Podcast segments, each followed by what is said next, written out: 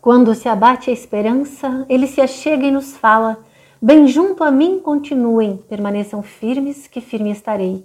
Fiquem comigo na luta, que força e vitória lhes concederei. Boa noite. A palavra de Deus fala com você.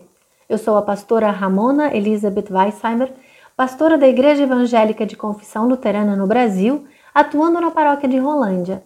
A palavra de hoje nos diz: Ó Deus Todo-Poderoso, como são grandes e maravilhosas as tuas obras. Rei das nações, como são justos e verdadeiros os teus planos. Quem não terá medo de ti, Senhor? Quem não vai querer anunciar a tua glória? Apocalipse, capítulo 15, versículos 3 e 4. O texto bíblico da nossa meditação neste fim de dia é um hino, um hino de louvor. Talvez uma das mais belas expressões de fé que nós encontramos na Bíblia. Vejam quem o entoa e em que momento. Lá está João, preso na ilha de Patmos por causa da palavra de Deus e pelo testemunho de Jesus Cristo. Deus lhe ordena que escreva o que lhe é dado ver e envie às sete igrejas da Ásia. E entre as coisas que vê estão os sete anjos com as sete últimas pragas, ira de Deus a ser lançada sobre a terra. E vê como que um mar de vidro misturado com fogo e os que saíram vitoriosos da besta, da sua imagem, do seu sinal, do número do seu nome. E estes tinham harpas de Deus e cantavam o cântico de Moisés, servo do Senhor, e o cântico do Cordeiro. Diz Lat, num comentário sobre o livro do Apocalipse, que estes teriam sido mortos pela besta por sua perseverança durante a perseguição. Eles venceram por meio do seu martírio, pois mesmo diante da morte não negaram o nome do Senhor. Recusaram-se a adorar a besta e inclinar-se diante de sua imagem. Frustraram o propósito dela, permanecendo fiéis.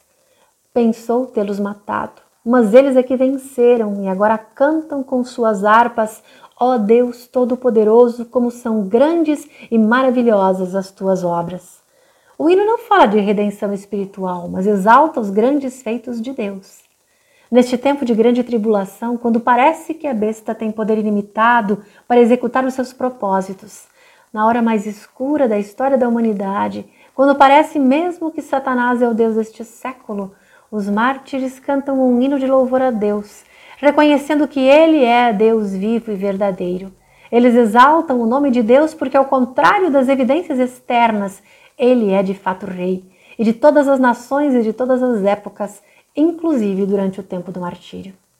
Será que nós seríamos capazes de cantar?